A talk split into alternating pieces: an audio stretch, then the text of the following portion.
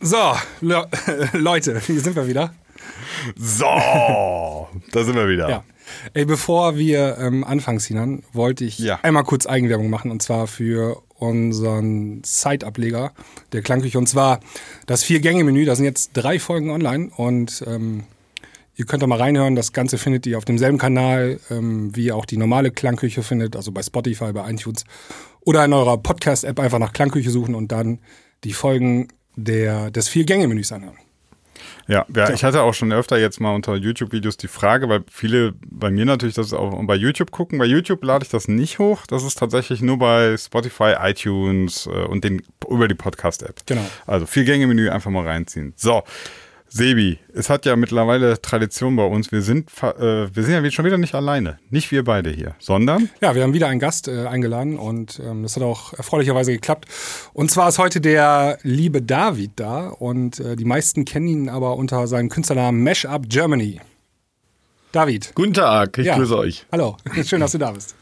David, David hat mich mein Mathelehrer immer genannt. David bitte, ich bin David. halb Amerikaner und Ach so. Ah, okay.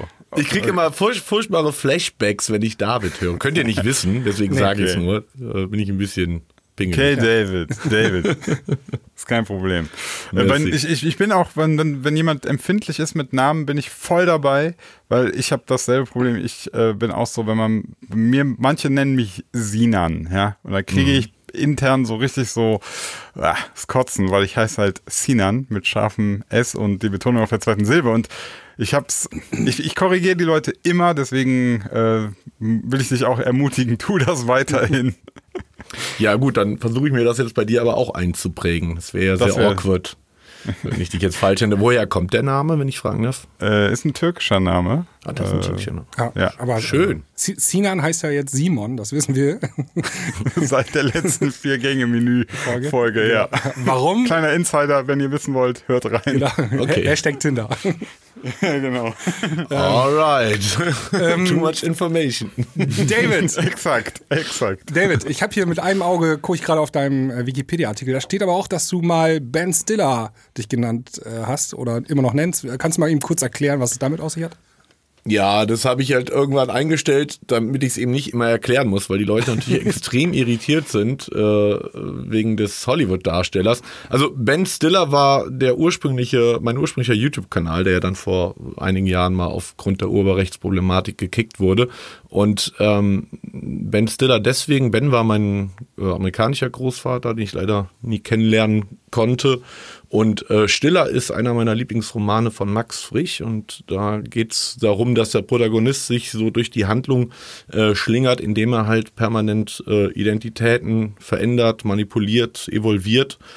Ähm, und daraus ist irgendwie Ben Stiller entstanden als Anlehnung daran, dass ich halt irgendwie transformative Werkschöpfung betreibe mit meinen Mashups.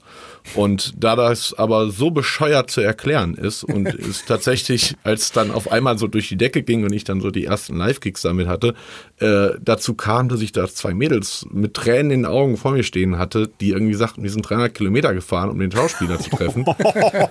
ähm, dann war das einer der Gründe, dass ich dann irgendwann, was ist relativ schnell, schon echt nach ein paar Monaten, ähm, dann auf Mashup Germany geswitcht ist. Der Name ist genauso bescheuert. äh, ist ja so, wenn du, keine Ahnung, irgendwie eine Rockband hast, nennst du dich ja auch nicht Rock Germany oder so. Aber das war halt damals irgendwie äh, der Anspruch. Ich als Halbamerikaner hatte irgendwie die Idee, irgendwie Deutsche mit, mit äh, engelsächsischer Musik, äh, angelsächsischer Musik irgendwie zu verbinden. Und da lag Mashup Germany irgendwie nahe und ich dachte mir, ja, dann, das finden die Leute auch. Da, damals war das Thema Mashup auch eigentlich ziemlich tot. Nach dieser MTV-Hypewelle, äh, die so irgendwie ein paar Jahre vorher da war, war das Thema eigentlich komplett tot. Das ist so ein, so ein Schweinezyklus-Thema, das Thema Mashup. Und ja, dann, dann bin ich halt auf Mashup Germany geswitcht. Aber wie gesagt, der Name ist nicht äh, wesentlich intelligenter als Ben Stiller. Vielleicht, Okay. alle guten Dinge sind drei, vielleicht überlege Vielleicht der ich nächste noch, Name. Vielleicht der nächste Name, dann schauen wir mal. Aber eine Frage, ähm, Ben Stiller mit zwei L, oder? Mit drei L. Mit drei L. Ja, das ist so. Ja, mit- ist nicht konsequent in dem Wikipedia-Artikel. Mal mit zwei L geschrieben, mal mit drei L. Dieser Wikipedia-Artikel ist sowieso der größte Scheiß. Wir Okay, haben vor. Jahren mal versucht, den zu korrigieren, weil irgendwie da drin steht, dass ich am 13. April Geburtstag habe Und äh, was steht da noch drin? Ah ja, dass ich exzellent Klavier spiele. Äh, ich bin ich bin Drummer, ich kann Klavier spielen, aber nicht exzellent. Also ne? und das wollten wir dann mal irgendwie korrigieren und dann kam eine super böse E-Mail zurück. Also nee, das geht ja gar nicht, dass man selber seinen eigenen. Ich so, ich, das war nur gut gemeint. Da stehen einfach Lügen drin. Und, aber da ja, steht da, das Vielleicht ist halt ein ändert das Mashup aus vielen Informationen. So musst du das sehen. Das genau. Wir können ja mal einen Test Genau. machen. Ähm, wann hast du dann, wann ist denn dein richtiger Geburtstag? An welchem Tag? Am 13. März. 13. März, okay. Haben die sich im Monat vertan? Ich bin jetzt mal Okay. gespannt, ob sich das jetzt äh, nach Ausstrahlung dieser Folge, ob sich das ändern wird bei äh, Wikipedia. Meinst du, wir haben ein paar Wiki, äh, Boah, ey. wie, wie Wikipedia. heißt der? Wikianer hier äh, als Zuhörer. Ah, okay. Also ich so, ich, mu ich muss kurz darauf bestehen, bevor es nämlich wieder viel zu spät wird. Ähm, he- heute in der Sendung für euch Mashup German, wir reden über das Urheberrecht, ganz, ganz viele Sachen und so weiter. Aber ich muss das Intro jetzt Auf jeden Fall. abspielen. Das, das hat nämlich, der, der Sebi hat das mir eingeimpft. Das Intro muss kommen. So, wir hören jetzt einmal kurz das Intro. Das ist die Klangküche. Wir sind super cool.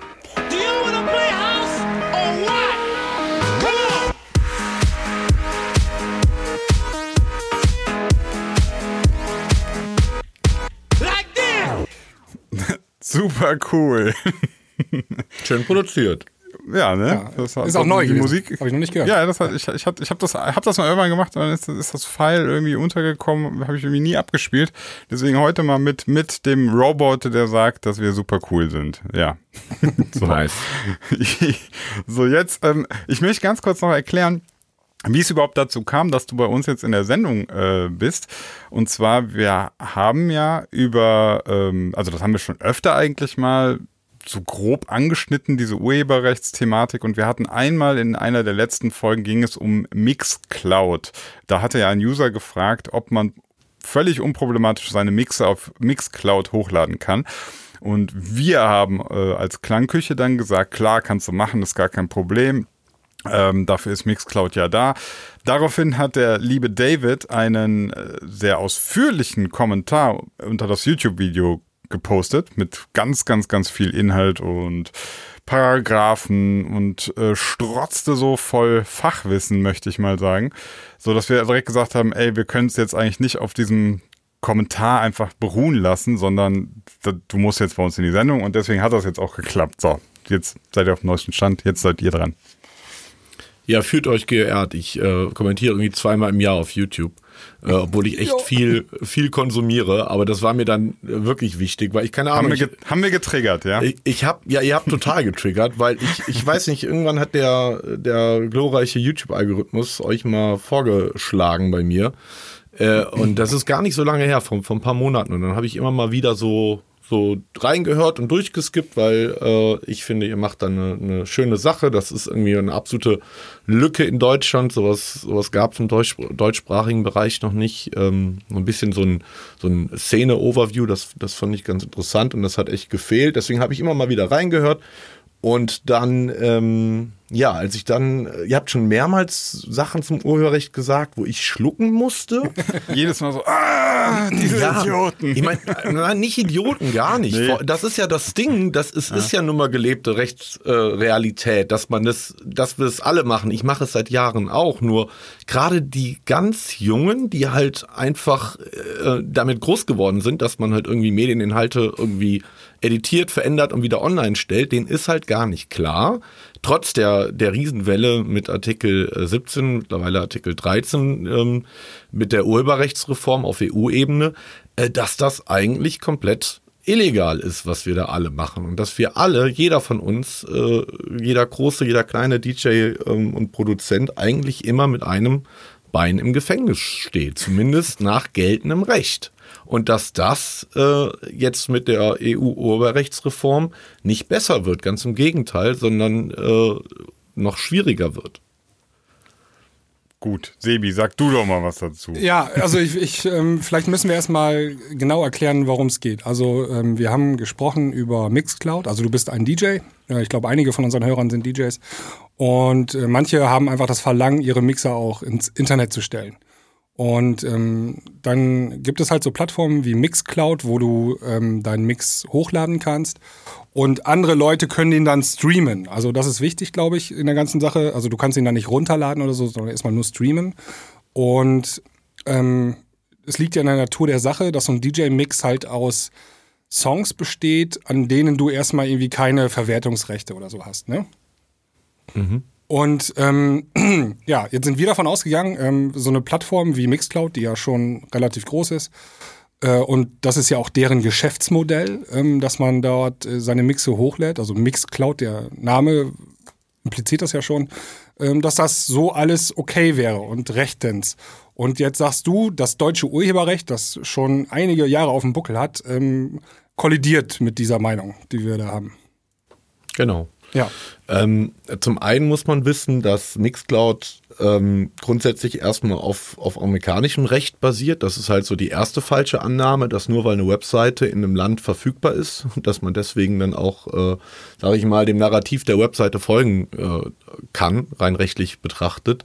Ähm, das zweite ist, dass Mixcloud, wenn man in die AGBs reinschaut, wenn man was hochlädt, ganz klar sagt, äh, das müssen Originaltracks sein. Das heißt, es müssen Tracks sein, die released worden sind, in der Form released worden sind. Das heißt, in dem Moment, wo ich auch nur eine nicht autorisierte Bearbeitung, also ein sogenanntes Bootleg, das habt ihr im Übrigen auch, ihr, ihr habt da ständig da die Begrifflichkeiten durcheinander gebracht, was aber auch ich nicht euch vorwerfen kann, weil das irgendwie alle machen, weil einfach viele. Aber gut, aber also mein Kenntnisstand ist, Bootleg ist quasi die Veröffentlichung äh, eines Tracks oder eines Remixes, sei egal was, was, äh, was jetzt im Grunde, wo man aber eigentlich nicht die Berechtigung zu, zu hat. Genau, das- nicht, ja. genau. Bootleg, der Begriff stammt eigentlich aus illegalen Konzertmitschnitten. Da Ah, ist okay. es entstanden und hat sich dann irgendwann so in der DJ-Szene etabliert für halt äh, nicht autorisierte Bearbeitungen, die man äh, öffentlich zugänglich macht. Ähm, und in dem Moment, wo ich halt ein DJ-Set hochlade, egal wo, also in dem Moment, wo ich das zugänglich mache, egal ob zum Stream oder zum Download, das macht dann rechtlich erstmal überhaupt keinen Unter Unterschied, außer dass, wenn ich es zum Download anbiete, ich noch eine ähm, permanente Vervielfältigung damit betreibe, was im Urheberrecht dann nochmal noch strafbarer ist quasi.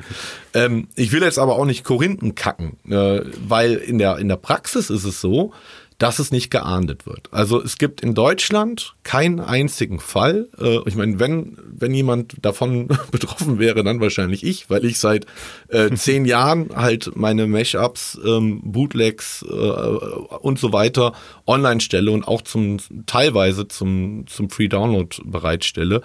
Und ähm, mir ist noch nie was passiert. Das Schlimmste, was dir aktuell als ähm, Mashupper, Bootlegger, Remixer ähm, passieren kann. Remix ist auch wieder ein schwieriger Begriff, weil Remix impliziert immer, dass es, dass es ähm, Legal ist. Offiziell. genau, dass es ja. legal ist. Also du siehst, du findest bei YouTube 80.000 Leute, die ihre Bootlegs als Remixe online stellen und die dann Remixe nennen, was wiederum eigener Tatbestand ist, weil das ist dann noch eine Verschleierung der Urheberrechtsverletzung. Also es ist wirklich, das deutsche Recht ist halt einfach sowas von krank, was das Thema angeht. Und ähm, Also das naja, Schlimmste, was Deutsch- passieren kann, Genau, ist das der, ist das dein Account gelöscht wird, aber äh, das ist äh, Rechtspraxis, was aber nach dem Gesetz passieren kann, hatte ich ja auch schon in meinen Kommentarpass äh, geschrieben, sind drei bis fünf Jahre Gefängnis. Ja. Also äh, ganz Okay, überspitzt formuliert. Das heißt, wenn du jetzt Ja, ein, äh, ein Bootleg online stellst, bei YouTube am besten noch mit Free Download und das Ding geht irgendwie komplett durch die Decke und Label ist der Ansicht, ey, das hat uns jetzt richtig Sales und Streams gekostet, dann können die dich haftbar machen. die können Schadenersatz fordern auch, glaube ich. Genau, die können, sie, äh, die können erstmal strafrechtlich feststellen lassen, dass es illegal war, um dann einen zivilrechtlichen Anspruch daraus äh, abzuleiten. Der große Vorteil in Deutschland ist, dass das Urheberrecht das einzige so, äh, sogenannte reaktionäre Recht ist. Das heißt, du musst als ähm, derjenige, der ein Urheberrecht gebrochen hat, erstmal vom Rechteinhaber darauf hingewiesen werden. Dazu ist er verpflichtet. Das heißt, das, ist das, das sind die berühmten Abmahnungen. Das heißt, du also er kann dich nicht direkt vor den Nein. Richter zerren, er Nein. muss dich vorher abmahnen. Genau, er müsste vor Gericht nachweisen, dass er mich vorher darauf hingewiesen hat. Und Okay. äh, das sind die sogenannten Ab- Abmahnungen. Da gibt es ja eine ganze Industrie in Deutschland an Kanzleien, die, die davon leben, jetzt eher so im, im File-Sharing-Bereich.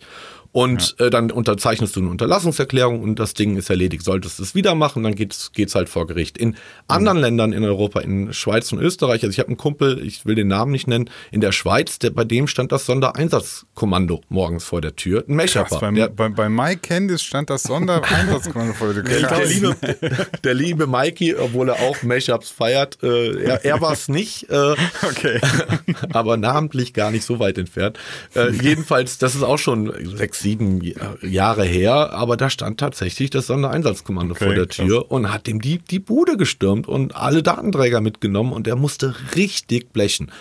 Ähm, Das- das- eine Einschränkung noch zu dem Thema in Deutschland. Äh, wenn ihr jetzt junge DJs seid oder so, die ihre, ihre Sachen online stellen, ein Fehler dürft ihr nicht machen, weil das wird tatsächlich geahndet, auch in Deutschland, in dem Moment, wo du die Sachen selber hostest. Das heißt, wenn du zum Beispiel, ein, ein Kumpel von mir, auch ein recht bekannter Mashup-DJ in Deutschland, da hatte der Vater, der ist Steuerberater, der hatte einen Server, halt über für seine Kanzlei gehostet und Ja. über diesen Server hat er seine Mashups zum Download angeboten und da kam tatsächlich eine Abmahnung. Das ist der einzige Fall, den ich in Deutschland kenne, äh, der abgemahnt wurde. Das heißt, es wäre jetzt wie, ich mache ja die Plattform Tutorial, wo ich ja auch Webspace habe und wenn ich jetzt da das drauf lagern würde, so ein Mashup, dann wäre richtig kritisch. Genau. Weil, Ja, okay. weil die Plattform, die das hostet, die haftet erstmal. Genau, die haft, ja, das ist auch so ein, so ein Ding, die, die, die haftet erstmal nicht, die haftet dann, wenn sie ähm, systematisch dafür sorgt, dass urheberrechtlich geschütztes Material verbreitet wird. Okay. So, das ist ja die große Diskussion, die die Labels mit YouTube hatten, bevor es dann zu der Vereinbarung mit den Rechteverwertern kam. Genau, der GEMA und der GVL. Ähm, dass, äh, dass es hieß, ja, YouTube, ihr, euer gesamtes Geschäftsmodell basiert darauf, dass ihr Urheberrechte brecht oder dabei zuseht, wie das, wie das passiert. Und das war ja der, der große Clinch und ist es eigentlich jetzt auch noch, weil wenn die Urheberrechtsreform auf EU-Ebene kommt, und das ist ja nur eine beschlossene Sache, das wird jetzt halt nur noch in, in nationales Recht gegossen, dann wird es halt so sein, dass die Plattformen, die Upload-Filter, die wir jetzt schon haben, in meinen Augen ein sehr gut funktionierendes Content-ID-System, was auch nicht perfekt ist, aber besser Nee, als perfekt ist auch echt unmöglich, ehrlich Genau. gesagt. Ne? Also, Total. Du hast immer eigentlich ein, ein Konzept, dass, dass, du, dass du das Material halt grob filterst. Am Ende werden aber immer Fehler passieren und es müssen Menschen äh, in Einzelfällen drüber schauen. Anders glaube ich nicht, dass du das hinkriegen wirst. Absolut. Nur bei der, bei der puren Masse, die halt hochgeladen wird, und das ist halt einfach auch das Problem an dieser Urheberrechtsreform, es ist einfach nicht machbar. Es ist für keinen Plattformbetreiber der Welt, Ja. selbst nicht mit den, mit den äh, sophist most sophisticated äh, äh, Algorithmen, die es gibt, das irgendwie zu handeln. Es ist einfach nicht möglich, gerade in dem Moment, wo du halt in den Bereich des Mashups kommst oder äh, des Bereich des Multi-Mashups, wo du halt irgendwie Ja, äh, fünf, sechs Layer aufeinander liegen hast, dann ist das einfach nicht machbar. Und es wird ja jetzt schon das ganze ähm, System missbraucht von vielen Leuten, die halt Sachen claimen, obwohl sie halt überhaupt keine Rechte dran haben. Das ist Ja. aktuell ein, ein Riesenproblem. Ist doch jetzt gerade erst passiert. Äh, Julian Bam hatte ein äh, Songs aus der Bohne 3 und da haben sie, also da machen sie ja eigentlich Lieder nach. Also noch nicht mal, also mit neuem Text, ne? Neuer Text und neu nachgespielt. Und die haben einen Claim bekommen, weil sie einen Song gemacht haben, der so in die Richtung von einem Beatles-Song geht. Also das, das heißt, die konnten ihr Video nicht monetarisieren erstmal. Und das muss man sich mal vorstellen. Das war noch nicht mal ein echtes Cover, ne? Das war eine Anlehnung an den Song. Ja, ja. Und das ist natürlich für, für einen YouTuber wie Julian Bam ist das äh, ex essentiell wichtig, dass er das monetarisieren kann, also Geld mit Mhm. dem Video macht, sonst kann er seine Leute nicht bezahlen, ne? Also Ja. ah, das war, das war, da waren die auch so ziemlich am Schwitzen. Also da haben die den Song ein bisschen umgeschrieben, umtransponiert und dann ging's auch, aber ist halt auch wieder Kacke, ne? Ja, aber da sagst du, du hast gerade einen wichtigen Begriff genannt, und zwar der des äh, Covers. Das deutsche Urheberrecht äh, sieht halt bei Covern äh, was ganz Besonderes vor, und zwar ähm, gibt es die sogenannte Zwangslizenz in Deutschland. Das heißt, in dem Moment, ähm, wo ich einen Song eins zu eins, sprich, ich muss Textstruktur äh, und Songstruktur beibehalten. Das heißt, ich darf ihn nicht remixen, ja, muss die Originalstruktur beibehalten. Darf ich Ist aber Song Te Tempo darfst du? Tempo? Was ist mit Tempo? äh, gute Darf- Frage, äh, könnte ich dir nicht sicher sagen, weiß ich Okay. nicht. Ähm, gute Frage. Also ich, ich glaube, Tempo darfst du ändern, aber auch nur so äh, Du das darfst den halt Charakter auch, nicht verändern. Also Genau, du- genau, Okay, richtig. Da darfst jetzt nicht einen Drum-Bass-Track aus einer Ballade machen. Richtig, genau. Obwohl du die Songstruktur behältst, obwohl du Refrain Ja, ja, wenn das du jetzt dann schon 20 zu viel. BPM änderst, dann hast du wahrscheinlich den Charakter verändert. Dann Genau, Ja, ja, genau. okay. Und das darfst du tatsächlich ungefragt in Deutschland veröffentlichen. Du musst Das war ja das Heino-Album, Äh, ganz Bingo. legendär. Das ne? ist durch ja. Heino so bekannt geworden. Viele, viele wissen das nicht und viele nutzen das nicht. Ich finde, das ist eigentlich eine, eine ganz äh, tolle Sache. In meinen Augen sollte das noch viel, viel äh, liberaler gehandhabt werden, dass ich mit einem Originaltrack machen darf, was ich will. Das hat einfach so mit, mit meiner Auffassung von, von geistigem Eigentum zu tun. Ich glaube halt, dass wir, dass irgendwie jeder Mensch irgendwie Teil eines Referenznetzwerkes ist und dass keiner von uns irgendwie äh, die Tonleiter erfunden hat. Und Ja, everything is a Remix. Ich glaube, in ne? den Richtig, USA genau. ist das ein bisschen ähm, liberaler, das äh, Urheberrechtsgesetz. Und es gibt ähm, so ein paar Tricks, wie du, also du kannst dir diese Mechanical License kaufen äh, über, also es gibt so Anbieter in den USA, da kannst du doch aus Deutschland das Ding Genau. kaufen.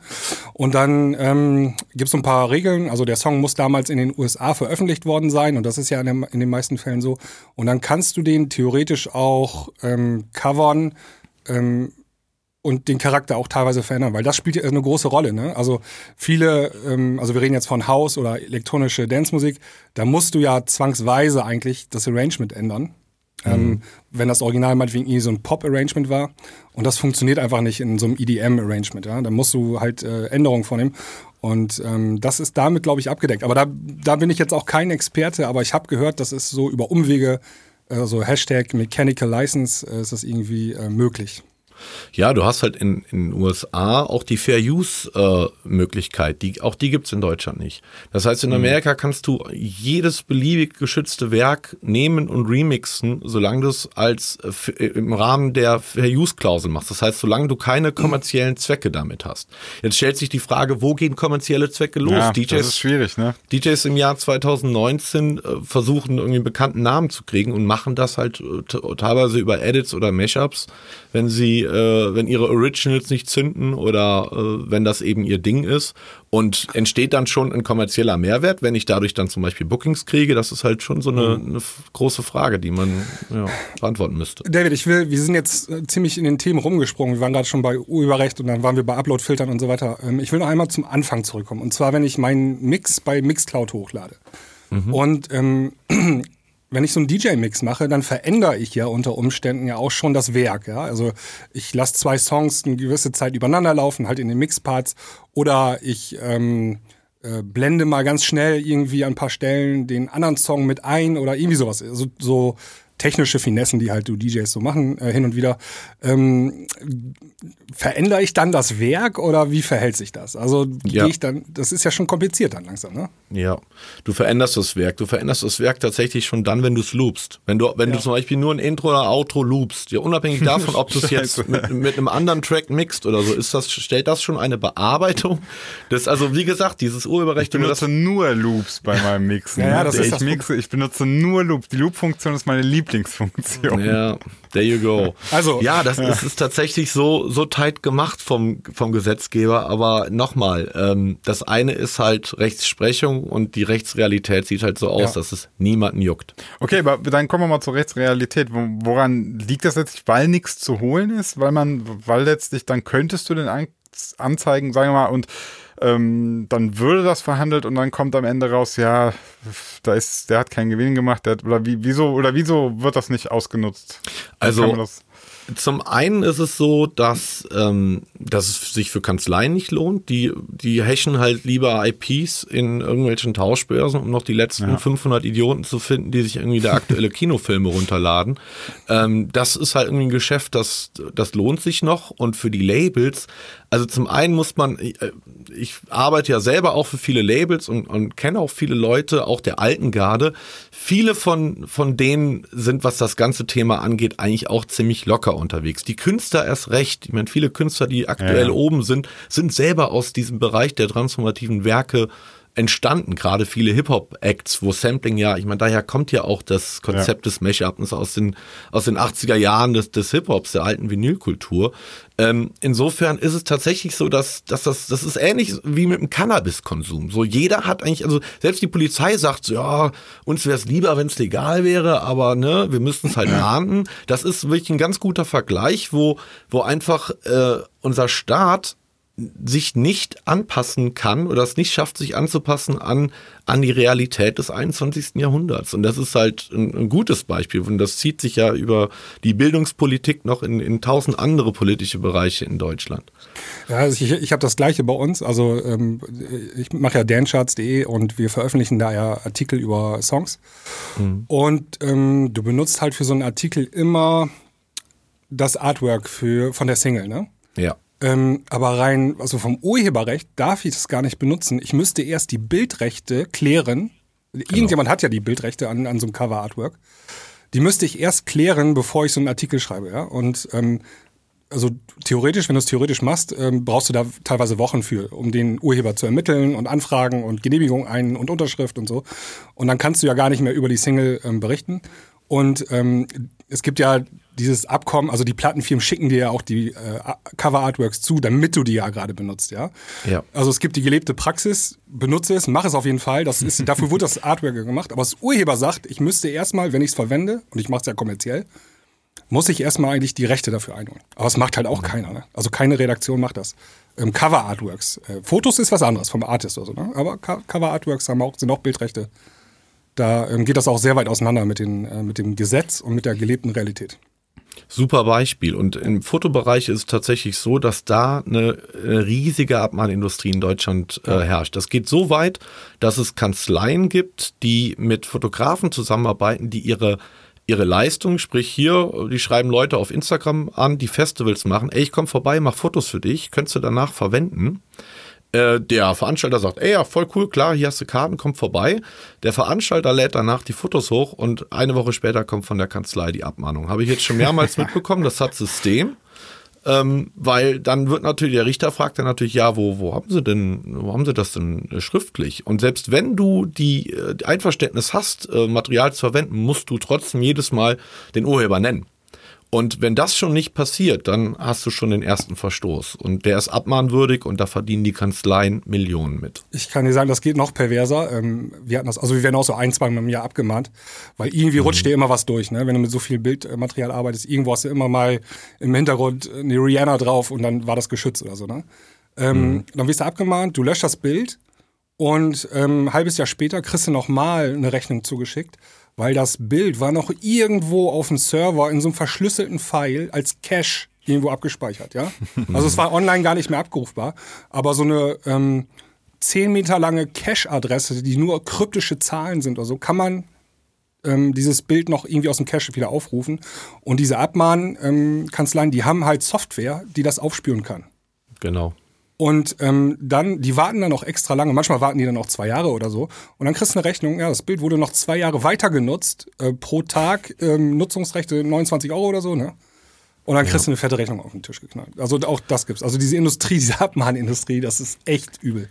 Ja, und ja. da wird so viel Schindluder getrieben und ich kann jedem, der uns jetzt auch zuhört oder zuschaut, der eine Abmahnung bekommt oder bekommen sollte, nur empfehlen, äh, weiterempfehlen an meinen guten Kumpel Christian Solmecke, ist Deutschlands äh, führender Anwalt in, in Sachen äh, Urheberrechtsverteidigung. YouTube, ne? Genau, mit dem saß ich vor vielen Jahren mal im fürs Justizministerium in, in einer Kommission im Bundestag. Da, da, damals hatte die FDP tatsächlich mal angedacht, das Urheberrecht zu liberalisieren und, und da saßen wir dann alle und so konnte ich den Mann kennenlernen. Und der hat wirklich vielen, vielen Leuten in Deutschland, gerade jungen Kids, die einfach keine Ahnung haben und sich halt irgendwie äh, Rihanna oder sonst was runtergeladen haben, äh, ganz, ganz viel Geld gespart, weil ähm, technisch ist ähm, da viel, viel anfechtbar, was da gemacht wird, gerade so was die äh, Hescherei der IPs angeht. Das ist alles ähm, teilweise mhm. auch datenschutztechnisch nicht sehr sauber. Das heißt, äh, die probieren es halt. Ne? Da wird halt mit der Gießkanne werden halt ein paar tausend Abmahnungen rausgeschickt und es reicht, wenn zehn Prozent bezahlen. Ja. Und so verdienen die halt ihr Geld. Tja. Okay. Die einen machen viel Musik, geben sich Mühe, sind kreativ. Die anderen machen das. das Das, ähm, das Problem ist ja. Ja. wenn die Industrie weiterzieht. Ne? Also du hast vorhin gesagt, 500 Leute, also fiktive Zahl, aber 500 Leute sind noch so doof und machen halt äh, Filme, scheren, in Zeiten von Netflix.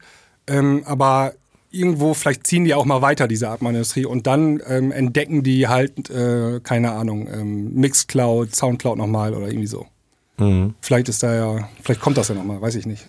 Absolut. Also ist eine Option. Ähm, da habe ich damals auch schon ähm, mit den damals waren in Berlin bei dieser Kommission saßen auch die ganzen führenden Abmahnanwälte. Also die Leute, die ihr, ihr Geld damit verdienen. Junge Kerle, also junge Kerle in unserem Alter, sage ich mal, also Anfang Mitte 30, die mir mit einem Lächeln im Gesicht sagten, ey, ganz ehrlich, ich halte auch nichts von, aber ich werde in meinem ganzen Leben mit nichts anderem so viel Geld verdienen. Und äh, also knallhart und den traue ich durchaus zu, dass wenn wenn es in dem Bereich irgendwann nichts mehr zu holen gibt, dass die weiterziehen. Zumal wir ja folgenden Effekt haben seit ein paar Jahren, dass die dass die Labels nun mal auch ihr Geld mittlerweile mit dem Streaming verdienen. Das heißt, wo es denen vor ein paar Jahren relativ noch ega relativ egal war, wo der Content stattgefunden hat, solange die Sales halt noch da waren, ist es jetzt halt so, dass die halt auf ihre Streaming äh, Zahlen angewiesen sind. Und das hat ja auch Plattformen wie Soundcloud so unter, unter Druck gebracht. Ich war damals äh, Beta-Tester von Soundcloud und hatte tatsächlich mal Europas größten Account und den haben sie mir dann irgendwann äh, dicht gemacht mit glaub, 60, 70 Millionen Plays. Und ich schrieb den halt nach Berlin und sag, Leute, ey, ich habe euch, sage ich mal, mit groß gemacht. Wie kann denn das sein? Ne? Und dann kam halt zurück, ähm, du, sorry, aber wir kriegen so einen Druck von den Labels, ähm, wir mussten einfach die ganzen großen Bootlegger, Mesh-Up-Accounts mussten wir dicht machen. Und äh, ich habe da, und das ist das Sch- Schizophrene in meiner Situation, ich habe da auch Verständnis für. Ich habe auch totales Verständnis für jedes Label, was sagt, das ist unser Content und wir wollen bestimmen, was damit passiert. Deswegen bin ich so ein großer Fan von den Content-ID-Systemen. Ich finde, das Grundkonzept macht mit unserem Content, was ihr wollt, weil es ist ja nun mal auch ein Mehrwert für die Künstler, weil irgendwie der Bekanntheitsgrad dadurch ja auch, auch größer wird, äh, wenn, weit, wenn, wenn reichweitenstarke Kanäle damit was machen. Aber dann sollen die Rechteinhaber und vor allen Dingen auch die Rechteverwerter um Gottes Willen auch vergütet werden. Also ich möchte gar nicht irgendjemandem da Geld kosten oder so. Das ist nicht meine Intention. Aber wie ist denn das? Wenn jetzt Mixcloud einen Deal hat mit der GEMA, ähm, dann werden ja die Künstler, die dort äh, stattfinden, also in diesen DJ-Mixen ja eigentlich vergütet. Ist das dann nicht, Genau. ist das dann nicht legal in dem Moment sofort? Ja, das ist ja wieder, das ist das, das Paradoxe. Das, äh, auf, auf dem, Im Bereich der Rechteverwertung ist es legal, wobei ähm, die Bearbeitung an sich auch die Rechteverwertung ähm, ähm, beeinflussen kann. Äh, aber im Bereich des Urheberpersönlichkeitsrechts, das heißt der Person oder der, der Anzahl der Personen, die das Werk kreiert haben, ist es nicht legal, weil es halt eben wie besagte Bearbeitung darstellt. Und dazu brauche ich halt nicht nur die Einverständnis des Rechteverwerters, die habe ich in dem Moment, wo da ein GEMA, also ein Rechteverwerter-Deal da ist, äh, sondern auch der Original-Urheber. Und das bedeutet im Endeffekt auch von jedem äh, Musiker in diesem Track, der was analog eingespielt hat, von jeder Person, die daran beteiligt war. Und das ist natürlich einfach nicht machbar. Ja, ja, also das, man muss einfach unterscheiden. Das eine ist einfach die, das Verwertungsrecht, und das andere ist das Urheberrecht. Und genau. Das Verwertungsrecht fun ist zwar ist, funktioniert dann, und da gibt es ein Abkommen sozusagen mit der GEMA, aber bei dem Urheberrecht eben geht das aktuell so gar Genau. nicht. Also ich Genau. darf das Werk nicht verändern und da wird es schwierig, wenn ich einen Mix mache, verändere ich das eigentlich schon. Genau. Und, ähm, richtig. Also bei den ähm, ist denn jetzt eben noch kurz, um das Thema Mixcloud äh, Ja. abzuschließen und um den Hörer von damals oder von vor zwei, drei Wochen eine Empfehlung zu geben? Würdest du jetzt sagen, lad deinen Mix jetzt hoch bei Mixcloud oder lass lieber sein? Ah ja, klar, natürlich. Ich bin der Meinung, ladet alles überall hoch, weil ich der Meinung bin, wenn, wenn die Szene ähm, anfängt jetzt eingeschüchtert zu werden aufgrund der nicht klaren Rechtlage, äh, dann haben wir ein Problem, weil, also wenn wir jetzt den Schwanz einziehen, weil wir haben halt nun mal diese EU-Urheberrechtsreform, die jetzt kommt und da guckt natürlich auch der Staat, da guckt das Justizministerium und das Wirtschaftsministerium und, und, und andere Abteilungen äh, gucken sich natürlich an, was passiert denn im Netz. Und deswegen finde ich es halt super wichtig, dass die merken, okay, das ist Bestandteil der natürlichen Kommunikation einer ganzen Generation. Das sind ja nicht nur wir DJs und Produzenten. Das geht, das geht ja schon los bei Leuten, die halt einfach ihre, ihr scheiß Urlaubsvideo auf Instagram stellen und ein bisschen Musik drunter legen, ja. Und das von mir aus irgendwie mit ne- einem Bootleg unterlegt haben oder den Song in irgendeiner Art und Weise verändert haben. Da geht das ja schon los. Das heißt, es geht darum, dass der Staat äh, einfach sieht, das ist die Ausdrucksweise der jungen Generation. So teilen wir uns der Welt mit, indem wir Inhalte nehmen, die irgendwie verändern, egal ob das jetzt, das ist auch jenseits der künstlerischen Bewertung, ob das jetzt einen Mehrwert darstellt oder nicht, weil Ja, wie fucking subjektiv ist denn das, ob jetzt was ne, einen Mehrwert darstellt und das ist ein ganz anderes Thema, ob das jetzt überhaupt immer alles so gut ist, ne, was da, Ja, darum was da nicht, ja, passiert, ne.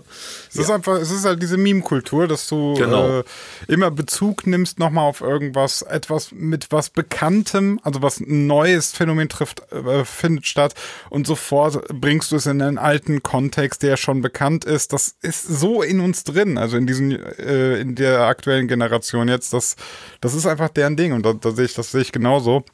Das kannst du jetzt nicht versuchen irgendwie abzudrehen. Also das das ist ganz, wäre ganz komisch. Ja. Ja, vor allen Dingen ist es, es hat sich natürlich durch, durch die Digitalisierung, hat, also hat sich das manifestiert, dadurch zeigt sich das noch mehr, aber das ist in meinen Augen in unserer DNA, im, im wahrsten Sinne des Wortes. Wir sind alle Mashups. Mhm. Ja, also, ja, es ist ja nun mal wirklich so. Äh, Ich meine, äh, kein Mozart ohne Haydn, kein Bach ohne Vivaldi. Das, das, äh, das zieht sich durch die Geschichte nicht nur der, der, der Musik, sondern jedes, jeder Evolution im, im menschlichen Dasein, dass immer alles aufeinander aufbaut. So sind wir irgendwie ins Jahr 2019 mit einer vernetzten Welt überhaupt hingekommen. Und ich fänd's halt super schade, wenn aufgrund von, äh, sag ich, im Endeffekt kapitalistischen Motiven äh, dieses Konzept über Bord geworfen wird. Würde. Auf dem Weg wie befinden siehst wir du, uns. ja. Und wie, fin- wie, ähm, ich will jetzt einfach nur ein bisschen noch provozieren. Es gibt ja extrem viele beschissene Mashups. Also, äh, Die gehören alle verboten. Disharmonische Genau. Bootlegs gehören verboten. Ähm, letztlich reguliert sich das ja von alleine, wenn, wenn man sagt, ähm, so, dass, dass die ja auch im Endeffekt nicht so gut ankommen, vermutlich, wenn sie ganz fürchterlich klingen. Das ist jetzt gar keine rechtliche Frage. Ich möchte einfach nur mal von dir so wissen, ähm, weil unsere Zuhörer wissen wahrscheinlich, dass ich dem Thema Mashup so kritisch gegenüberstehe, überhaupt nicht wegen rechtlichen Geschichten, sondern einfach, weil ich da so viel mir anhören muss, was ich ganz, ganz fürchterlich finde. Und äh, wie findest du das denn jetzt rein künstlerisch subjektiv? Also, ähm, das ist ein weites Thema. Ähm, das ist ein weites Thema. Ich finde, man muss unterscheiden. Äh, es gibt das, das Thema oder die Technik des Mesh-Uppens als Kunstform. Ähm, das ist das, was, was ich, also ich mache ja auch ganz verschiedene Sachen. Ich mache ganz billige Edits, ja, das ist das vielleicht wahrscheinlich, wovon du auch sprichst. Das heißt, wenn jetzt irgendein äh, 16-jähriger DJ der Meinung ist, ey geil, ich knall jetzt hier irgendwie Ed Sheeran, ja, und dann nehme ich im Drop irgendwie Don Diablo und schreibe da Mashup drauf. Das Genau. hat natürlich, das ist, das ist so die, ja, die Perversion des ganzen Urkonzepts eigentlich. Äh, äh, ich bin eigentlich bekannt geworden, also auch weltweit bekannt geworden für meine Multi-Mashups. Das heißt, irgendwie aus, aus kurzen Sequenzen im Prinzip komplett neuen Content zu kreieren. Ähm, das ist nur ein Teil von dem, was ich mache, weil im, im Live-Betrieb ist es so, dass es die Leute natürlich auch komplett überfrachtet. Aber man muss, glaube ich, einen Schritt zurückgehen. Äh, als ich damit angefangen habe, das war so während des Studiums. Ich habe während des Studiums habe ich habe ich aufgelegt und das war ein Club, der war bis dahin eigentlich, da lief so Indie-Mucke, äh, Metal-Zeug und so und ich hatte halt irgendwie Techno-Leute da und Hip-Hopper da und dachte mir, scheiße, ich muss die jetzt irgendwie musikalisch zusammenbringen. So bin ich überhaupt auf die Idee gekommen. Okay. Und, und dann kam die Digitalisierung eigentlich erst, ja, die Digitalisierung der einer ganzen Generation und die hat dazu geführt, dass äh, die Aufmerksamkeitsspanne der Leute gerade auf den Dancefloors, egal ob auf dem Festival oder im Club, immer immer kürzer wurde. Das heißt, äh, in meinen ersten ein, zwei Jahren on Tour haben mich echt DJs angeguckt, die halt echt noch ihre 630er Edits gespielt haben. Nach dem Motto, Alter, was machst du da? Du spielst irgendwie alle äh, 60, 90 Sekunden was anderes. Das kann komplett zerstörerisch wirken, wenn das nicht gut gemacht ist, weil dann fühlt sich nur noch an wie eine Aneinanderkettung von von ID, so für die ADRS-Generation. Ey, ihr habt da, ihr habt da neuen Input, ihr habt da neuen Input, aber Genauso kommt mir das häufig vor, wenn ich Livestreams von großen Festivals gucke. absolut, das ist ja, ne, das ist so völlig so, vor allem ganz schlimm finde ich ja, ähm, Bild ab, Bild ab, Bild ab, Drop, dann kurz 15 Sekunden Drop, dann ja, Break, Bild ab, Bild ab, Bild ab, Drop, ja, Break und dann wirklich, und das hat musikalisch, das, das fließt nicht in eins in das andere über, ne? Und ich, Ja. ich fühle dann irgendwann gar nichts mehr. Ich fühle mich dann irgendwie nur noch musikalisch heftig vergewaltigt. Da bin ich bei dir, aber du hast auch Ahnung von der Materie und du bist Musiker. Ja. Und das ist der eklatante Unterschied. Es ist, es ist im Endeffekt eine Reaktion auf das veränderte Rezeptionsverhalten einer ganzen Generation. Das ist diese iPhone-Generation. Das Kranke ist ja, es funktioniert ja sogar. Das heißt, ich, hab- ich spiele so oft echt mit wirklich, auch auf großen Festivals, mit richtig guten DJs. Ich habe letztens noch mit Mogwai gespielt. Der hat vor mir gespielt, ein Set. Ich stand daneben, dachte mir, Alter, wie geil ist das? Und ich habe die Leute angeschaut. Und die haben es halt einfach nicht gedickt, weil es nicht verdichtet genug war. Das heißt, das ist einfach diese, diese Generation gerade. Ich glaube aber, dass wir da am Ende einer Entwicklung sind. Äh, genauso wie der, wie, der, wie der ganze EDM und Big Room Scheiß vor ein paar Jahren irgendwann einfach totgetrampelt war, weil das halt immer mehr verdichtet und immer, immer voller wurde. So haben wir das auch gerade im, im ganzen Mashup, Edits und alle 30 Sekunden was anderes. Wir erleben gerade im Goa, im Future Techno, in verschiedenen Genres Gegenbewegungen dazu, weil auch gerade Teile der ganz jungen Generation sagen, ey, das ist mir eigentlich too much. Das ist mir zu viel. Also das würde ja, das würde ja letztlich die die bekannte Wellenentwicklung auch Total. beschreiben, ne? dass, dass man immer sagt, so wir haben Wellen. Jetzt gerade waren wir, würdest deiner Vermutung nach so, da waren wir da bei einem Wellenberg, bei einem Peak und jetzt schwappt es so langsam, würdest du sagen, wieder in die andere Richtung. Ja, wobei ich glaube, dass dieser Zyklus nicht ganz so extrem sein wird, weil im Mainstream-Bereich hat es sich derart etabliert und ist im Endeffekt nur eigen, eine logische Weiterentwicklung der ganzen EDM und Big Room Szene, die so äh, Anfang des Jahrzehnts entstanden ist. Und ich glaube schon, dass die wahrscheinlich noch ein paar Jahre bleiben wird, weil ja auch die Digitalisierung und das, das Medienverhalten der Generation sich nicht ändert. Eher im Gegenteil, die wird immer krasser. Ich meine, schaut euch die ganzen Apps an und neueste Studien dazu. Wir sind bei einer Aufmerksamkeitsspanne bei den unter 30-Jährigen von sieben Sekunden angekommen. Ich habe viele Freunde, Ja, die ja. sind Das, deswegen sehr, also ne, das Story haben es ja schon gezeigt, Stories 15 Sekunden. Ja. Äh, TikTok geht teilweise hin, macht irgendwie 10 Sekunden Clips. Ja. Ne? Also das geht nur noch, es geht darum so acht Sekunden lang kurz, lustiges Video, lustige Musik, hahaha, pa, pa, pa, next Ja. und so, bam, bam, bam, bam.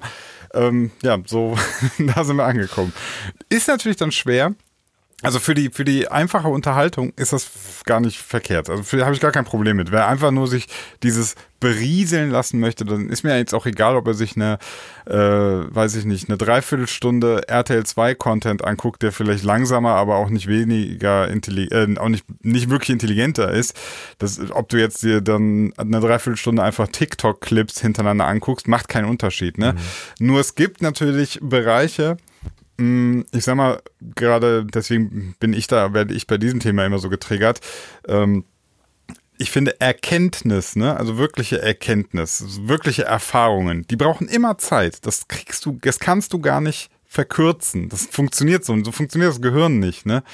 Ähm, es gibt so Mindestzeit, die das Gehirn zum Verarbeiten und dann vor allem von, von, äh, zum Verstehen von Inhalten einfach braucht. Ja, und das ist halt dann die Frage, wenn wir einfach bei Unterhaltung sind, dann ist das vielleicht okay. Ähm, ich habe es nämlich dann selber gemerkt bei meinem YouTube-Content. Manchmal mache ich halt auch sehr, sehr komplizierten Content, gehe in, weiß nicht, frequenztheoretische Sachen rein und dann habe ich durchaus mal Kommentare gelesen. Da stand dann drunter, hey Alter, 15 Minuten, äh, das kann man auch in drei Minuten erklären. Und ich muss den Leuten sagen, in drei Minuten werdet ihr das nicht verstehen. In drei Minuten wird es euch für drei Minuten unterhalten, aber ihr werdet es nicht verstanden haben. Ja. Das funktioniert sonst nicht. Ja. Ja, das ist ja auch ein, ein Riesenproblem, sage ich mal, im akademischen Bereich, dass du halt einfach gerade eine Generation hast, die auf die Unis kommt. Und ich habe viele Freunde, die als, als Dozenten arbeiten und die sagen, ey, wir wissen nicht, was wir mit den Leuten machen sollen, weil die, denen eben genau dieses Vermögen ähm, abhanden gekommen ist. Und ich glaube, dass wir da äh, auf, eine, auf eine wissenschaftlich schwierige Zeit zu kommen, weil wenn du dir den Forschungsbereich anguckst, ohne jetzt äh, anguckst, ohne jetzt zu nerdig äh, werden zu wollen, da ist es ja tatsächlich so, dass du ja eben genau dieses Vermögen brauchst, dich eben lang mit etwas auseinanderzusetzen, um irgendwie die Erkenntnis äh, zu erhalten und was zu verstehen. Und dass wir da im Endeffekt ja eine Generation an Fastfood-Arbeitern züchten. Um es mal ganz zugespitzt zu formulieren. Aber auch, Ja, ja. auch, auch hier, wie so oft im Leben, ist nicht alles schwarz-weiß. Also ich glaube, man muss Nee, hier nee. unterscheiden zwischen, zwischen äh, Unterhaltung und irgendwie Live, Festival und so. Ähm, dass da halt so verdichtet gespielt wird, das hat viele Gründe, aber es ist halt nur einfach so, wenn es gut gemacht ist. Ich, auf den großen Festivals gibt es viele Jungs, die, die spielen furchtbare Sets. Es gibt aber auch welche, die schaffen es, obwohl sie so verhackstückelt spielen, irgendwie trotzdem noch einen, einen, ein, ein Narrativ zu haben, also eine Geschichte zu erzählen. Eine Geschichte zu erzählen, ja. Und wenn das gelingt, dann hast du eigentlich auch das Thema Mashup gemastert. Ja, wobei Ja, ja. Mashup ja auch oft einfach falsch verstanden wird, weil äh, eins muss man verstehen, das Thema Mashup ist tot. Das ist assimiliert worden von der gesamten DJ-Szene. Es gibt keinen DJ, den ich kenne, selbst wenn er Techno macht, der sich nicht der Technik des Mashups bedient, weil das einfach zum natürlichen Bestandteil eines jeden DJs geworden ist. Und äh, eigentlich auch immer schon war, nur dass es halt eben durch, durch diesen Hype des Web 2.0 vor ein paar Jahren dann halt so auf die Spitze getrieben wurde. Und ich selber, Die Technik, die Technik bietet es dir aber auch einfach Genau. an. Ich meine, was willst du denn heutzutage, wenn du jetzt äh, sieben Minuten Tracks hast und du hast die komplett von der Software analysiert? Du, die Software sagt dir, wie schnell das ist. Mhm. Die Software, ähm, also Beat angleichen ist halt nicht mehr. Was willst du denn sieben Minuten machen? Also ganz ehrlich, da, da stehst du da rum, du hast ja nichts zu tun. Also musst du irgendwas damit machen. Du musst es bearbeiten. Du musst ein äh, Mashup letztlich irgendwie daraus produzieren. Also noch einen anderen Loop dazu, weil sonst hast du ja echt gar nichts zu tun. ja, aber ich würde es auch umdrehen. Es ist auch tatsächlich so, äh, ich meine, ihr seid ungefähr mein Alter, ich bin 35 Jahre alt. Als wir ganz, ganz jung waren und in den Club gegangen sind, sind wir da hingegangen, weil da Musik lief, die du sonst nirgendwo bekommen hast. Du hast die, du bist in bestimmte Clubs Ja. gegangen, weil da eben dieser DJ war und du wusstest, der war an dem Tag im Plattenladen und der hat einfach diese drei neuen Nummern, die kriegst du sonst nicht. So. Dann kam das Internet, dann kam das Streaming. Das heißt, es hat sich komplett umgedreht. Heutzutage kommen die Leute auf die Festivals und kennen halt auch nur noch wenig Musik und sind vor allen Dingen für neue Musik auch da wieder mit Schwarz-Weiß-Aussagen vorsichtig, aber gerade auf den Mainstream-Veranstaltungen ist es so, die wollen eigentlich gar nichts Neues. Wenn mal ein cooler, unbekannter Drop dabei ist, okay, aber bitte sehr danach wieder was zum Mitsingen. So, das heißt, als DJ hast du zwei Möglichkeiten. Entweder du gehst unter oder du reagierst darauf. Das heißt, du willst aber trotzdem Überraschungseffekt haben für die Leute. Das heißt, du fängst an, die Musik, die die kennen, ja, irgendwie zu verändern. Und da ist Mashup natürlich eine sehr naheliegende Technik, die du verwenden kannst, um trotzdem irgendwie was Neues anzubieten, ohne was Neues anzubieten.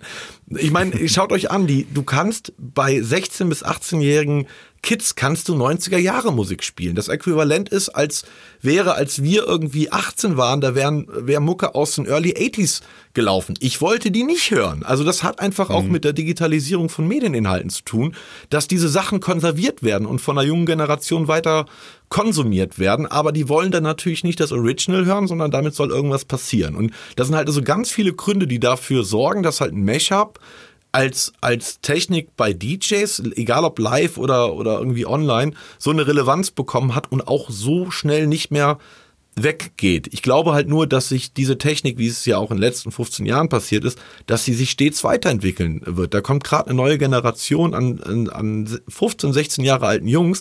Ey, da, da schau ich, schau ich zu und bin einfach nur äh, gebrainfuckt, was die da technisch einfach bringen. Also äh, wirklich, da gibt's so kranke, krankes Zeug und ich finde das einfach spannend, so diese permanente Entwicklung. Und ich glaube, es wird ein paar Jahre dauern, wie du das eben gesagt hast, und immer Zyklen.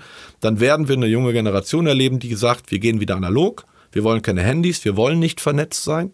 Also das, das gibt's jetzt schon innerhalb der, der Fridays for Future Sphäre, gibt's da schon so kleine Bestrebungen in die Richtung analoge Welt und so. Ich glaube, das wird, das wird eine richtige Bewegung werden. Vielleicht nicht in drei Jahren Ja. oder in fünf Jahren, aber spätestens in zehn Jahren ist das da. Und die Leute wollen dann auch wieder sechs Minuten Edits hören.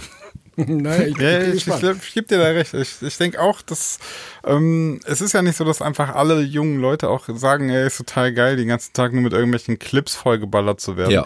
Äh, ich habe ich hab auch ein, so ein, ähm, durch meinen anderen Job letztlich auch so einen Zugang dazu. Ich mache ja so Videoproduktionen und vor allem für eine Firma, die äh, Austausch, also eine Austauschorganisation, die bringt halt äh, Jugendliche in andere Länder, ne? Kennt man ja Austausch, Schüleraustausch.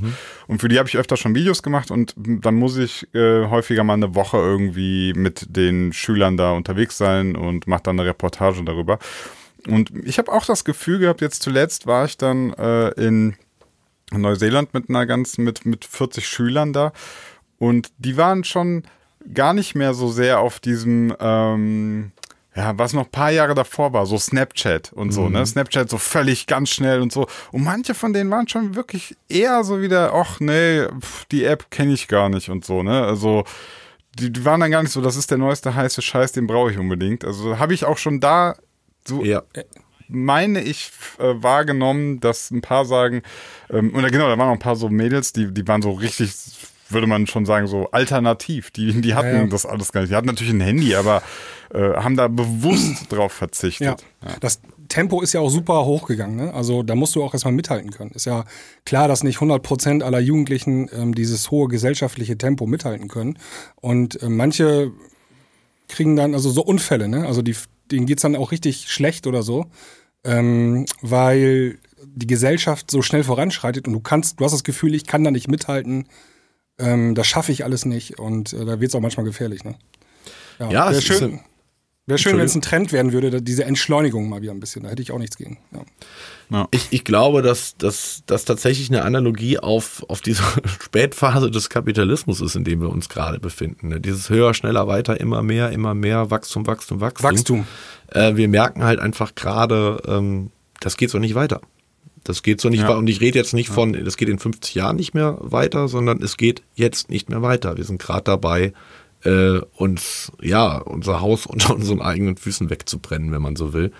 Und ich glaube, dass wir da unfassbare äh, Veränderungen in den nächsten Jahren leben werden. Äh, systemisch, also im Großen und Ganzen, ähm, weil es einfach so nicht weitergeht. Und wenn wir nicht reagieren, dann wird, werden die Systeme halt einfach implodieren. Und ich glaube aber auch im Kleinen. Also man sieht das jetzt auch schon am ich beschäftige mich als, als frischer Daddy auch viel mit dem Thema Erziehung und so und dass da auch gerade einfach viel Neues passiert und so. Ähm, ja, ich glaube, wir sind einfach gerade, also in 20 Jahren werden wir zurückblicken auf, auf das kommende Jahrzehnt und sagen, wow, das war ein Jahrzehnt der, der ganz großen Veränderung. Ich hoffe es. Also ich finde auch vor allem ähm, ganz lustig, können wir ja gerade in dem Zusammenhang sagen, der Erfolg des Podcasts ist für mich auch so ein Zeichen, dass es eben nicht immer schneller sein muss. Gerade weil Podcast ist eigentlich ein langsames Format. Ne? Also die meisten Podcasts gehen eine Stunde und das ist, wird einfach gequatscht, Leute unterhalten sich. Es ist nicht das, wir haben hier ein super getaktetes ähm, total schnelles Format, sondern es ist ein freier Talk. Da kann auch mal passieren, dass, paar Leute, dass man zehn Sekunden mal nichts sagt oder man sich im Kreis dreht oder so, ne? Also, und, und, und die Leute mögen das ja. Also holen sich dann letztlich so den Podcast so als Beruhigung auch wieder rein, weil man einfach sagt, ey, ich lehne mich jetzt mal zurück. Ich äh, höre einfach mal Leuten zu und ich kann auch mal zwei Minuten verpassen und kann wieder ins Thema mit einsteigen. Das ist ja das Gegenteil von so einem sechs Minuten YouTube-Hektik-Clip, ne? Ja, ich glaube, dass Podcast zwei Dinge kompensieren. Zum einen einfach, dass das Radio als Primärmedium äh, existiert halt nicht mehr und Podcasts sind so als, als begleitendes Sekundärmedium sehr gut in diese, in diese Marktlücke reingesprungen. Und äh, gerade die junge Generation sehnt sich extrem, das ist ja eigentlich paradox, weil sie sind ja vernetzter denn je, nach Identität. Und äh, Ja. es ist tatsächlich deswegen auch dieser, äh, schaut euch das, die Followerschaft von, äh, äh, von den großen Podcasts an. Das ist ja teilweise schon krass, was da für ein Fantum entsteht, weil die Leute das Gefühl haben, die holen sich jemanden, einen guten Freund nach Hause. Also da ist, da Ja. passiert ganz viel auf der, äh, identitären Ebene. Und ich glaube, das hat wirklich damit zu tun, dass, dass die gerade die junge Generation, und das sind ja primär aktuell noch die, die Leute, die Podcast äh, hauptsächlich konsumieren, dass die sich extrem danach sehen. Nach Zugehörigkeit. Ich finde es gut. Ich, finde es gut, diese Entwicklung.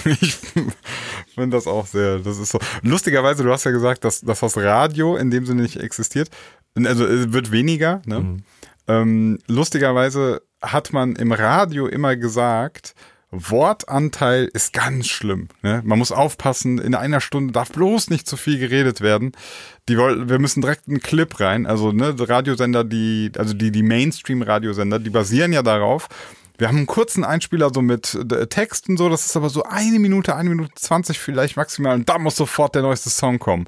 Und eigentlich haben die es ja voll verpennt, beziehungsweise ähm, haben, ist es lustig, dass da jetzt so eine Gegenbewegung entsteht, wo Leute einfach nur noch quatschen und keine Musik kommt und das erfolgreich ja, da ist. stimme ich dir aber nicht zu. Entschuldigung, Sebi. Nee? Warst du nicht auch mal beim Radio irgendwie? äh? Ja, auch immer noch. Und äh, also ich mache sehr viel für den Westdeutschen Rundfunk, für 1 Live und auch andere und, und bin auch, äh, da darf ich eigentlich noch gar nichts viel, bin auch bald wieder im Radio zu hören.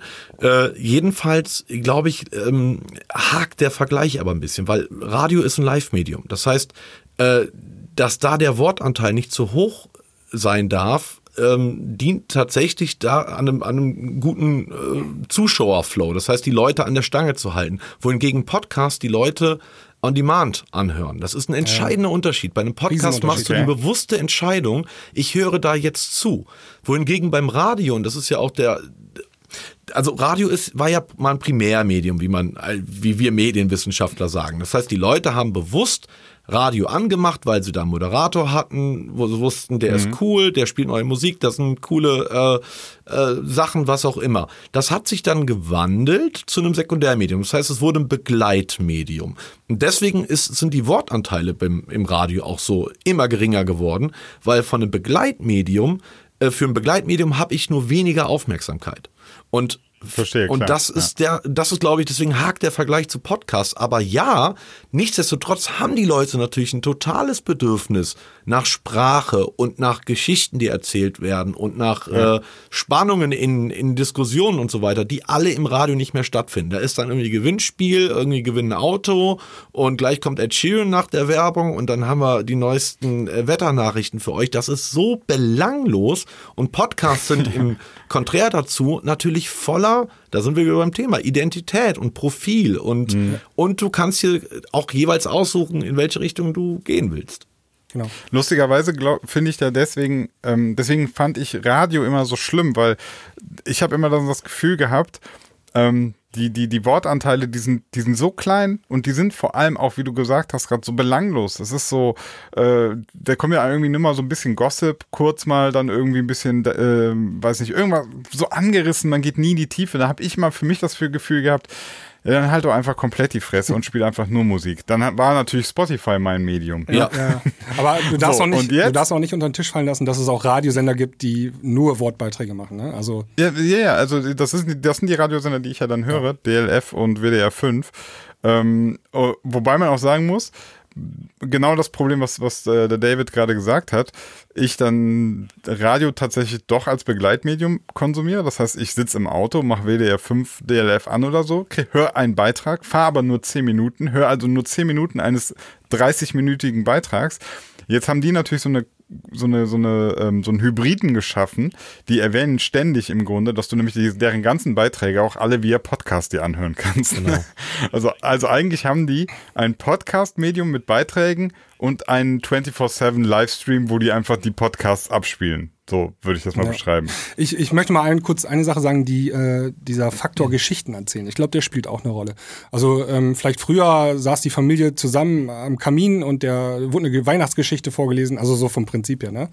Und ähm, das, das hast du heute gar nicht mehr so in der Gesellschaft. Und äh, die Jugendlichen, äh, die unterhalten sich auch nicht mehr so viel wie früher. Ähm, also wir haben uns nachmittags im Wald getroffen und haben gespielt und ähm, ne, und haben uns dabei unterhalten. Und heutzutage fahren alle nach Hause, sitzen in ihrem Zimmer und unterhalten sich über Instagram-Chat oder so. Ne? Also es wird nicht mehr so äh, verbal ähm, kommuniziert. Und dann hast du dieses Podcast-Medium und da werden dir wieder Geschichten erzählt auch. Und die Leute reden wieder. Und da, da hast du, und das kannst du selber entscheiden, wann das stattfinden soll. Ähm, du kannst es einschalten vorm Schlafen gehen, also so eine gute Nachtgeschichte-Funktion und all so eine Sachen. Ich glaube, die spielen da, glaube ich, ganz gut in die Karten für, für Podcasts. Ja. Und trotzdem bist du nicht als Rezipient in dem Moment der, äh, der Drucksituation, der Interaktion ausge Genau. äh, ausgesetzt, was auch entscheidend Du kannst dich ist. total entspannt einfach da hinsetzen und lauschen. Genau, weil damit haben tatsächlich viele junge Leute echt Probleme, in der Live-Situation zu reagieren, weil sie halt es nicht mehr gewohnt sind. Also da kann man auch echt mit sich mit Lehrern unterhalten, was sie dir da erzählen. Sind, sind nur noch so Reaktionsmonster, die nur noch so reagieren, aber gar nicht mehr selber agieren, ja? Ja, und reagieren halt mit dem Schutz des Handys. Das heißt, du hast die Möglichkeit, Mhm. wann du antwortest, wie du antwortest, welchen Filter du auf dein Bild legst. Es ist halt alles nicht mehr wirklich real. Und äh, Kein, kein, keine Live-Reaktion, wie man es in einem richtigen Gespräch halt hätte. genau. Ja. Wird dir, einer stellt dir eine Frage, du drehst dich um, überlegst dir was, klebst dir ein paar Hundeohren an und drehst dich dann wieder um und gibst deine Antwort. Ja. Kommt komisch, kommt irgendwie komisch. Jetzt, jetzt wollen wir auch nicht wie, wie drei alte Männer klingen, die irgendwie alle äh, neuen Medien hier ablehnen. Aber ich meine, das hat sich ja selbst bei den jungen Leuten rumgesprochen, dass das auch offenbar nicht die gesündeste Entwicklung sein kann. Ja, ja. Ja, außerdem haben wir ja neue Medien. Ja, absolut. Spotify. Ja. Äh, achso, im Übrigen, habt ihr das eigentlich gesehen? Bei Spotify ist ja tatsächlich, also hat mir irgendwer einen Screenshot geschickt. Ich habe selber jetzt noch nicht so richtig hingekriegt, oder ich habe es ehrlich gesagt noch nicht richtig probiert. Man kann jetzt wohl so richtig sein, wie so ein Radioprogramm sich das zusammenstellen. Also, dass du so eine Playlist hast, die sowohl Nachrichten vorliest, also so äh, Spiegel Online oder so hat jetzt auch so äh, kurze Nachrichtenblöcke und dann kannst du sozusagen äh, so, so hast du so eine Playlist, dann kommt erst so ein bisschen Nachrichten, fünf Minuten, dann kommt vielleicht kurzer Beitrag, dann kommen so die Hits deiner Woche und so. Also im Prinzip dein total personalisiertes Radio. Ja, das ist ja nur die logische, die logische Genau. äh, Konsequenz, irgendwie das Ding äh, fertig zu machen und damit das Radio vollends zu assimilieren. Und ich glaube, das ist so die Alexisierung äh, des äh, Alexarisierung des, äh, des Spotify-Programms. Ich meine, Alexa hat das eigentlich erfunden, dass du dir so deine deine, Mhm. deine, deine täglichen, äh, deine tägliche Rotation selbst zusammenstückelst. Und ich finde das ziemlich geil, als ich das gesehen habe. Also, Ich finde das auch. Fehlen nur ich noch die. Gewinnspiele. ja, Ja, hoffentlich kommen die nicht. Und, kommen. ja, und der eine Trailer muss immer kommen, äh, das Beste aus den 80ern, 90ern und von heute. ja, geil. Das, ey, das, jeder, jeder Radiosender wirbt damit, dass er das Beste aus den 80 nee, die Hits der 80er, 90er und das Beste von heute. Jungs, jetzt sind wir vom Urheberrecht äh, ziemlich weit abgedriftet. Ähm, ja aber wir haben auch schlimm. schon unsere Stunde rum. Ähm, David, wir haben, äh, wir pflegen immer so eine so einen Brauch hier. Wir packen jeder einen Song auf unsere Playlist und ähm, in den Premium-Podcast-Folgen hören wir dann äh, da rein.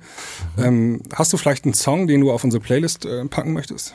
Da mache ich doch einfach Eigenwerbung. Jeder Play zählt. Auf jeden Fall. Äh, vor, ich glaube, zwei oder drei Wochen ist mein neuer Remix bei Sony äh, erschienen von äh, Ohne dich, dem anstandslos und durchgeknallt Cover von dem Münchner Freiheit Klassiker aus den 80er Jahren. Ist so ein bisschen Festival, Fast Progressive Remix geworden. Äh, den würde ich doch glatt draufpacken.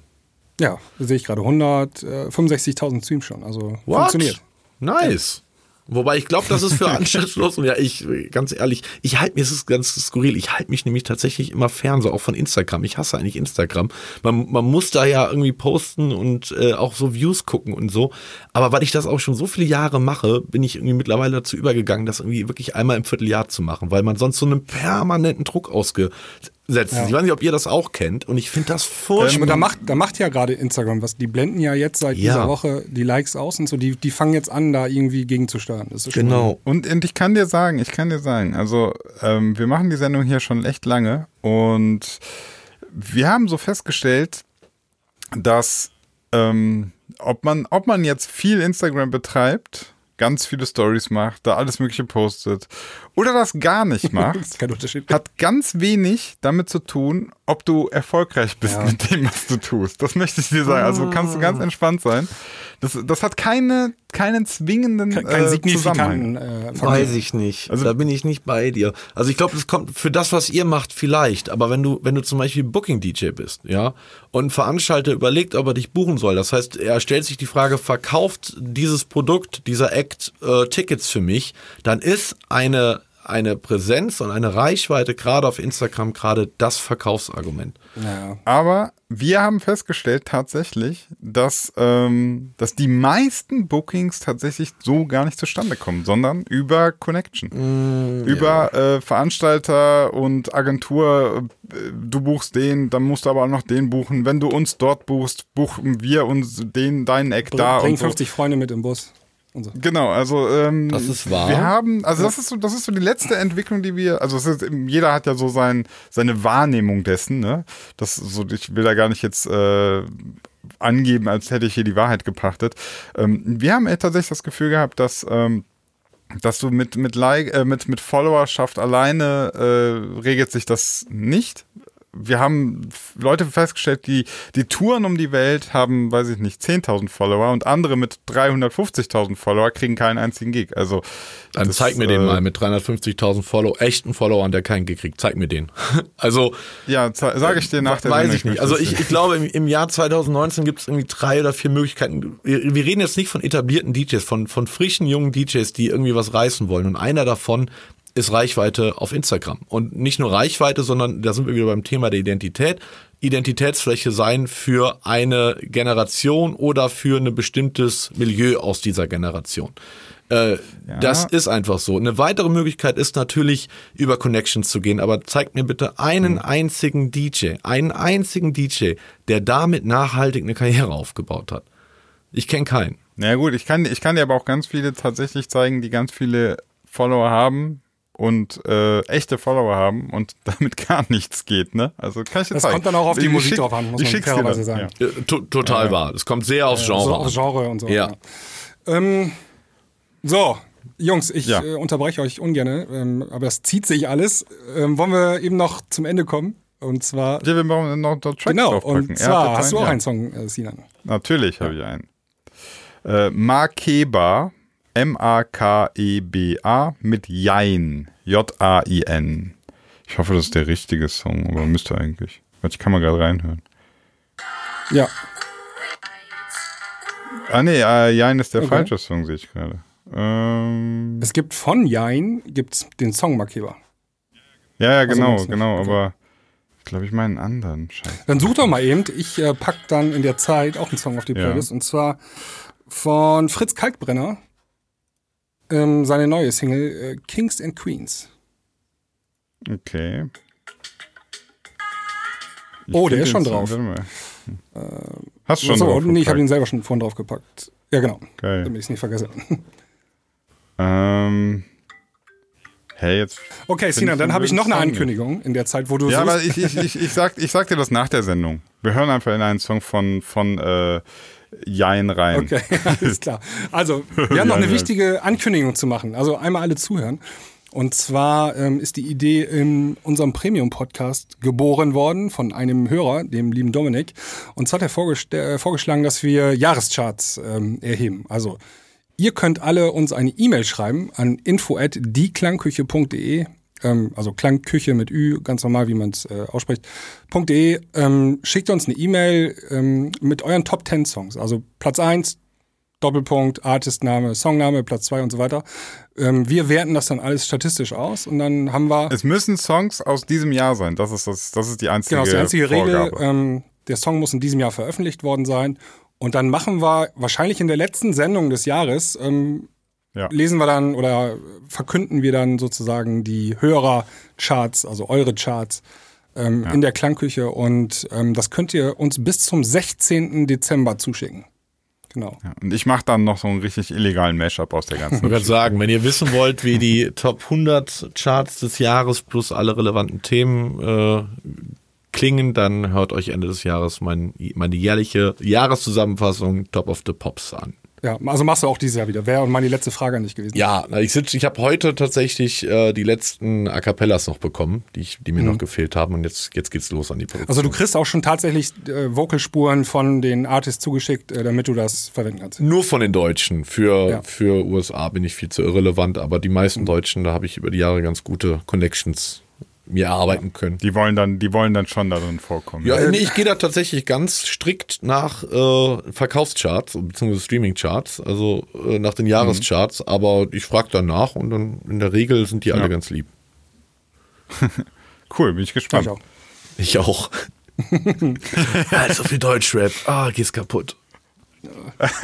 Ist schon jahrelang. Ist, ist Apache drin? Ist Apache Ja, drin? da habe ich heute die A Cappellas bekommen. War geil.